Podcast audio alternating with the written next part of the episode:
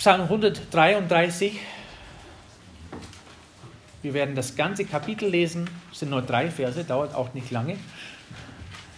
Und bevor wir das tun, sollen wir gemeinsam miteinander beten. Herr, ich danke dir sehr für dein Wort und ich danke dir, dass wir auch als eine Gemeinde da sein dürfen. Ich danke dir, dass du die Gemeinde so sehr geliebt hast, dass du dein Leben dafür hingegeben hast. Als Vorbild auch für uns, wie wir miteinander umgehen sollen.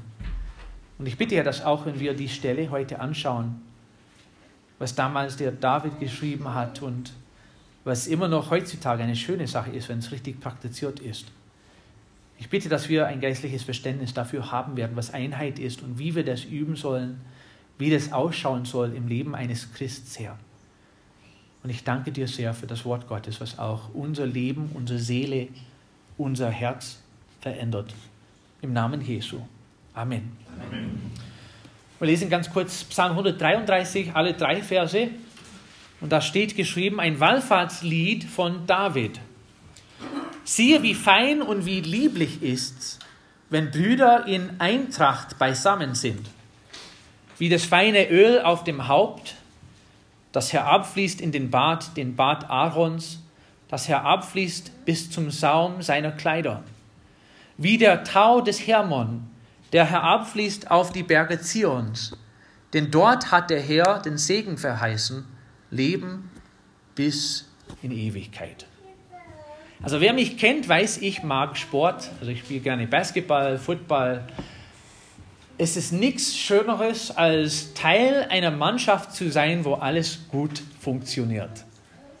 Ich habe auch mal Privileg gehabt. Ich war Trainer, Basketballtrainer in den USA. Ich war ganz frisch aus der Bibelschule. Wir sind von North Carolina nach Alabama gezogen. Und ich habe so ein Glück gehabt. Im ersten Jahr habe ich so eine tolle Basketballmannschaft geerbt, kann man so sagen. Mein erstes Jahr habe ich noch nie diese Trainerarbeit gemacht, aber wir haben richtig große Jünger gehabt, die richtig spielen konnten. Und das hat so viel Spaß gemacht. Wir haben nur ein paar Spiele verloren. Am Ende waren wir, glaube ich, dritte oder zweite in unserem ganzen Bundesland. Äh, also in Alabama. Es war nicht von allen Schulen, sondern von den christlichen Schulen in unserer Größe. Aber trotzdem war es ein tolles Erlebnis. Wir haben viele tolle Sachen miteinander erfahren. Wir haben einfach Spaß gehabt, weil wir gut miteinander gespielt haben. Wir haben einander gut verstanden. Wir haben gleiche Ziele gehabt. Und dann kam Jahr zwei. Und das war so eine Mannschaft, das heißt Junior Varsity, da durften die Spieler von, siebten, von der siebten bis zum neunten Klasse spielen. Ab, den neunten, ab der neunten Klasse müssten sie bei einer anderen Mannschaft spielen. Also unsere großen Jungs, die wir damals hatten, die sind alle dann in die zehnten Klasse gegangen. Und da haben wir keine große Kinder oder keine große Schule mehr gehabt für die Mannschaft. Und wir haben sogar nicht genügende Leute dabei gehabt, damit die Mannschaft ausgeführt würde. Da haben wir Spieler aus der sechsten Klasse holen müssen. Tatsächlich. Ich sage es euch gleich, im zweiten Jahr hat es überhaupt keinen Spaß gemacht. Ich glaube, in dem Jahr haben wir zwei Spiele gewonnen von fast 20. Und wir haben schon gemerkt, nach die ersten drei oder vier Spiele, dieses Jahr wird nichts. Und was passiert in so einer Mannschaft, wenn auf einmal nicht alles gerade läuft, wie man erwartet, wenn man die Ziele, die man gesetzt hat, am Saisonanfang nicht erreichen kann und wenn alles auseinandergeht, also wenn die ganze Planung nicht so läuft, wie man das haben will, was passiert in einer solchen Mannschaft? Ja, ja, klar. Streit zwischen wen? In der Mannschaft selber war das nicht so schlimm. Aber die Eltern, oh, das war so eine Geschichte. Da kamen die Eltern immer wieder zu mir. Aber du, du weißt, dieses Jahr werden wir nicht viel gewinnen, aber mein Sohn, der ist so gut. Der wird irgendwann mal LeBron James werden. Also der soll auch jetzt mehr spielen, damit er üben kann, damit nächstes Jahr besser wird. Also jeder hat einen Rat gehabt, jeder hat eine Idee gehabt, wie wir besser werden kon konnten als Mannschaft. Und nach meinem ersten Jahr also das gleich im zweiten Jahr erfahren, das war irgendwie demutigend. Der Herr hat mir auch ein bisschen was dabei gebracht. Aber diese Uneinigkeit zu sehen in der Mannschaft und auch in den Zuschauern, ich habe Geschichten, die ich jetzt nicht im Gottesdienst erzählen werde, von Menschen, die sich Christen genannt haben, wie sie mit der Sache umgegangen sind. Also Wahnsinn. Aber Uneinigkeit macht keinen Spaß. Wenn du aber in einer Mannschaft bist, wo alles funktioniert, ist eine tolle Sache. Ich glaube nicht, dass der David mal Basketball gespielt hat. Kann mir auch nicht vorstellen. Er hat auch kein Football gespielt, aber der hat doch Erfahrung gehabt mit Einigkeit und mit Einheit. Und er hat ein paar Sachen hier geschrieben, was wunderschön ist. Siehe, wie fein und wie lieblich ist's, wenn Brüder in Eintracht beisammen sind, also wenn man Amerikaner ist und das Wort Eintracht liest, es hat nicht mit bayerischen Tracht zu tun, es hat sondern mit äh, Einigkeit zu tun, dass Menschen zusammen wohnen, dass Menschen, die zusammenarbeiten, die gleiche Sachen machen. Das ist das hebräische Wort Yacha, das bedeutet zusammen oder jeder macht zusammen auf einmal. Und wenn man schon mal auf dem Fluss gesehen hat, wie die rudern dann manchmal in der Mannschaft und einer sitzt hinten und schreit dann an, wie das gemacht werden soll mit der Tacht. Und die Mannschaft zusammenarbeitet, ist eine tolle Sache. Aber wenn keine Einheit da ist, ist es richtig fies manchmal. In der griechischen Sprache heißt es Henotes. Obwohl wir viele sind, sind wir eins. Ich finde, es gibt keine bessere Beschreibung für eine Gemeinde als das. Verschiedene Hintergründe, verschiedene Ideen, verschiedene Kulturen manchmal, manchmal vielleicht verschiedene Sprachen. Aber auch wenn, wenn es ein Leib ist, aus vielen gemacht, kann man diese Einheit genießen im Herrn Jesus Christus. Die Urgemeinde, wie ich vorher gebetet habe, die Urgemeinde hat es häufig erwähnt. Das heißt nicht, dass sie keine Probleme hatten. Die haben auch ihre Phasen gehabt, wo Probleme behandelt werden müssten. Und das haben sie auch mit Gottes Hilfe und mit dem Geist Gottes gemacht. Aber wir lesen ein paar Verse, darfst du mit aufschlagen, wenn du willst. Ich fange in Apostelgeschichte Kapitel 1 an. Und ich lese ein paar Verse vor, wo diese Einheit und Einmütigkeit betont wird in der Urgemeinde. Diese alle blieben beständig und einmütig im Gebet und Flehen, zusammen mit den Frauen und Maria, der Mutter Jesu und mit seinen Brüdern. Also hier haben wir noch nicht die Gemeinde, ist noch nicht geformt worden, aber Jesus ist zum Himmel gegangen, hat gesagt, ihr sollt warten in Jerusalem, bis ich wiederkomme oder bis der Beistand kommt und jetzt warten sie. Und ein Kennzeichen hier, diese Einigkeit, war, dass sie zusammen gebetet und gefleht haben. Apostelgeschichte Kapitel 2 und Vers 1. Und als der Tag der Pfingsten sich erfüllte, waren sie alle einmütig zusammen. Gleiche Ideen gehabt, gleiche Ziele gehabt, aber immer noch keine Gemeinde. Also an diesem Tag wird die Gemeinde gegründet. Vers 46. Und jeden Tag, jetzt ist die Gemeinde gegründet, jetzt hat der Petrus seine Predigt gehalten, jetzt haben die alle das in ihrer eigenen Sprache verstanden und die haben sich zum Herrn Jesus Christus bekehrt. Und viele haben sich dann taufen lassen. Und jeden Tag waren sie beständig und einmütig im Tempel und brachen das Brot in den Häusern, nahmen mit Speise die Speise mit Frohlocken und in Einfalt des Herzens. Vers 24 im gleichen Kapitel. Und als sie es hörten, erhoben sie einmütig ihre Stimme zu Gott und sprachen, Herr, du bist der Gott, der den Himmel und die Erde und das Meer gemacht hat und alles, was drinnen ist. Und es geht immer noch weiter, Apostelgeschichte 5, Vers 12. Durch die Hände der Apostel aber geschahen viele Zeichen und Wunder unter dem Volk, und sie waren alle einmütig beisammen in der Halle Salomos. Und in Apostelgeschichte 15, Vers 25. So haben wir einmütig versammelt war, so haben wir, die wir einmütig versammelt waren, beschlossen, Männer zu erwählen und zu euch zu senden, mit unseren geliebten Barnabas und Saul, Paulus. Und da hat die Gemeinde gehandelt, die haben Menschen rausgeschickt aus der Gemeinde, um Aufgaben zu tun. Aber die Gemeinde saß zusammen, wie wir auch heute am Nachmittag machen dürfen. Die haben Entscheidungen getroffen und die waren einig in der Sache. Die Urgemeinde hat fast alles mit dieser Einheit gemacht. Und da muss man das Wort fast hinzufügen. Die haben auch Sachen gehabt, wo nicht alles gut gemacht wurde. Da haben sie mal eine Geschichte, wo die Witwen gegeneinander waren, weil manche haben gemeint, wir sind, wir sind vernachlässigt bei diesem Dienst, was gemacht wird. Aber die haben trotzdem in dieser Situation eine Lösung finden können. Die Urgemeinde hat es geübt und das heißt, für uns ist es auch möglich, in 2018 in dem Herrn Jesus Christus solche Einheit zu genießen. Aber wie sieht diese Einheit aus? Normal hat es mit einem gemeinsamen Ziel zu tun, oder? Dass man im Vorfeld ein Ziel hat, was ganz wichtig ist, nicht nur für etliche in der Gemeinde, sondern für die ganze Gemeinde. Und das Ziel muss sein, dass Jesus Christus in dieser Welt, in der wir leben, verherrlicht wird.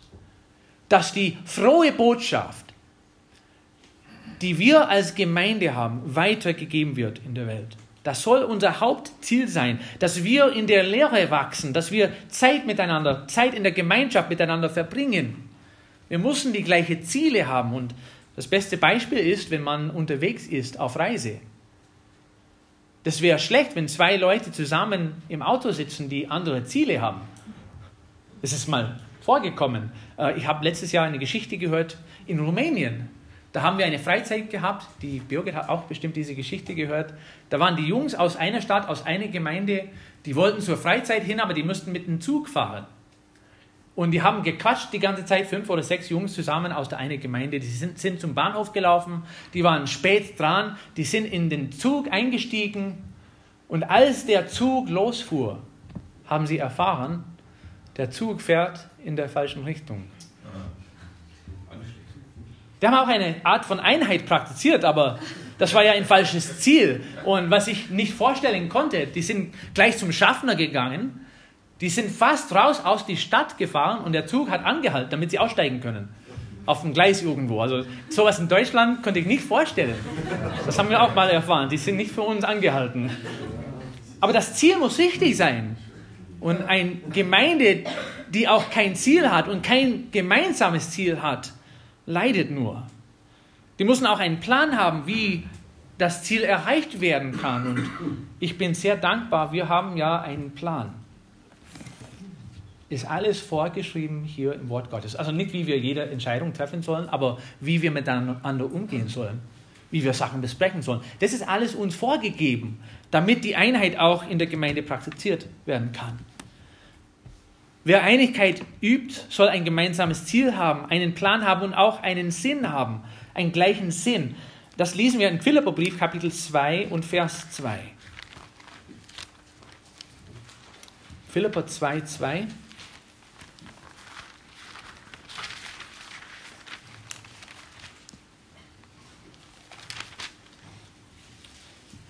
Ich lese ab Vers 1, damit wir besser den Kontext verstehen. Gibt es nun bei euch Ermahnung in Christus? Gibt es Zuspruch der Liebe? Gibt es Gemeinschaft des Geistes? Gibt es Herzlichkeit und Erbarmen? So macht meine Freude völlig, indem ihr eines Sinnes seid. Gleiche Liebe habt. Einmütig und auf das eine bedacht seid. Und damals hat Paulus an der Gemeinde in Philippi geschrieben und gesagt, so soll es bei euch aussehen. Untereinander, ihr sollt miteinander so umgehen. Und dann hat er weitergeschrieben, wie das aussehen soll. Tut nichts aus Selbstsucht oder nichtigem Ehrgeiz, sondern in Demut achte einer den anderen höher als sich selbst. Jeder schaut nicht auf das Seine, sondern jeder auf das des anderen. Man hat fast das Gefühl, dass es doch ein bisschen Streit geben soll in der Gemeinde dass der andere bevorzugt wird, dass der andere gedient wird. Also machst du die Tür auf und der andere sagt, nee, du zuerst, nein, du zuerst. Also so ein Streit soll nicht entstehen, aber eigentlich sollen wir so eingestellt sein, dass der andere wichtiger ist wie ich. Und wenn man miteinander so umgeht, dann entsteht auf natürliche Art und Weise Einheit in der Gemeinde. Und wer hat es am besten vorgemacht für uns? Ist in den nächsten Versen zu lesen. Denn ihr sollt so gesinnt sein, Vers 5, wie es Christus Jesus auch war, der, als er in der Gestalt Gottes war, es nicht wie einen Raub festhielt, Gott gleich zu sein, sondern er entäußerte sich selbst, nahm die Gestalt eines Knechtes an und wurde wie die Menschen. Und in seiner äußeren Erscheinung als ein Mensch erfunden, erniedrigte er sich selbst und wurde gehorsam bis zum Tod. Ja, bis zum Tod am Kreuz. Und darum hat Gott ihn auch über alle Massen erhöht und ihm einen Namen verliehen, der über allen Namen ist. Damit in den Namen Jesus sich alle Knie derer beugen, die im Himmel und auf Erden und unter der Erde sind. Also die Stich, Stichworte in, diesem, in dieser Stelle sind Demut, Sanftmut, er hat sich erniedrigen lassen. Jesus war bereit, seine Stelle abzugeben, auch wo er Recht hatte, die Stelle zu behalten. Und dadurch hat er seine Liebe zu uns gezeigt. Wie sieht es aus? Wir schließen heute den Epheserbrief Kapitel 4 an. Epheser Kapitel 4 und Verse 1 bis 6. Ja, Paulus hat es auch immer wieder betont, dass in den Gemeinden solche Einheit geübt werden soll. So ermahne ich nun, ich, der Gebundene im Herrn, dass ihr der Berufung würdig wandelt, zu der ihr berufen worden seid, indem ihr mit aller Demut und Sanftmut, mit Langmut einander in Liebe ertragt und eifrig bemüht seid, die Einheit des Geistes zu bewahren durch das Band des Friedens. Ein Leib und ein Geist, wie auch ihr berufen seid zu einer Hoffnung eurer Berufung. Ein Herr, ein Glaube, eine Taufe. Ein Gott und Vater alle, die über allen und durch alle und in euch alle. Und dann sehen wir nochmal diesen Demut und diesen Sanftmut. Also was heißt Sanftmut eigentlich? Das ist ein tolles Wort. Auf Englisch heißt es Meekness. Ich weiß nicht warum, aber als Kind hat das Wort mir immer gefallen. Meekness hat keiner gesagt, außer in der Gemeinde. Aber was ist Sanftmut? Das sind zwei Worte zusammen, oder? Mut gehört dazu. Mut gehört dazu. Also äh.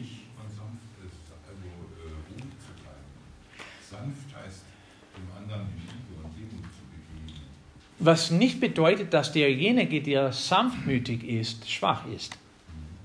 Es gibt in der Bibel ein Beispiel dafür, so würdest du vielleicht nie erwarten, aber wer der sanftmütigste Mann, der jemals gelebt hat, das war der Mose. Der mal auch geschimpft hat, der mal auch den Felsen geschlagen hat, wo er es nicht machen sollte. Aber trotzdem, also wenn du mit zwei Millionen Leuten unterwegs bist in der Wüste und die leiten müsstest und führen müsstest, kannst du mal vorstellen, wie das war für ihn, wie viel Geduld und Sanftmut er üben müsste als, als Führer in Israel. Aber er hat trotzdem den Weg mit dem Herrn gemacht und Gott hat ihm geholfen, das zu tun. Aber das heißt, wir gehen in der Liebe miteinander um. Hier ist das Stichwort, weiter unten zu lesen, in Vers 3. Indem ihr eifrig bemüht seid, die Einheit des Geistes zu bewahren durch das Band des Friedens. Was bedeutet eifrig bemüht? Aber Einheit soll nicht anstrengend sein, oder? Einheit heißt, es läuft alles so, wie es laufen soll. Ich brauche mich nicht anstrengen. Ich, ich brauche hier also nichts extra machen, damit die Einheit entsteht. Nein. Einheit ist keine natürliche Sache. Wir sind alle aus Fleisch gemacht. Wir haben alle immer noch den alten Mensch bei uns. Also natürlich soll er jeden Tag getötet werden und wieder am Kreuz gebracht werden. Aber Problem ist, wir sind ja gerettet. Wir haben den Geist Gottes, der in uns lebt, aber wir haben immer noch das alte Fleisch. Und wenn wir Einheit praktizieren und sehen werden in unser Leben, müssen wir bereit sein, das Fleisch zur Seite zu stellen und eifrig bemüht sein, den Weg mit dem Herrn und miteinander zu gehen. Und wenn man die Stelle liest, ist auch Liebe hier in die Rede gebracht. Weil ohne Liebe geht es überhaupt nicht. Stell dir mal vor, wie eine Gemeinde Stell dir mal vor, wie eine Ehe, die so praktiziert würde, wie es aussehen würde in solcher Einheit. Das ist ja die Botschaft für heute. Ich habe versprochen, dass es nicht lang sein wird, denn wir wollen auch nachher äh, ein kurzes Video anschauen. Aber ich wollte uns einfach dazu ermutigen, wir haben ja eine Jahreshauptversammlung, ist eine gute Sache, wenn man auch über die Einheit ein bisschen was lernt. Aber schön ist, dass wir heute diesen Tag miteinander verbringen dürfen, mit dem Herrn Jesus Christus. Dass wir Jahr 2017 miteinander anschauen dürfen und dass wir auch wichtige Themen auch nachher miteinander besprechen dürfen. Wir wollen zusammen beten.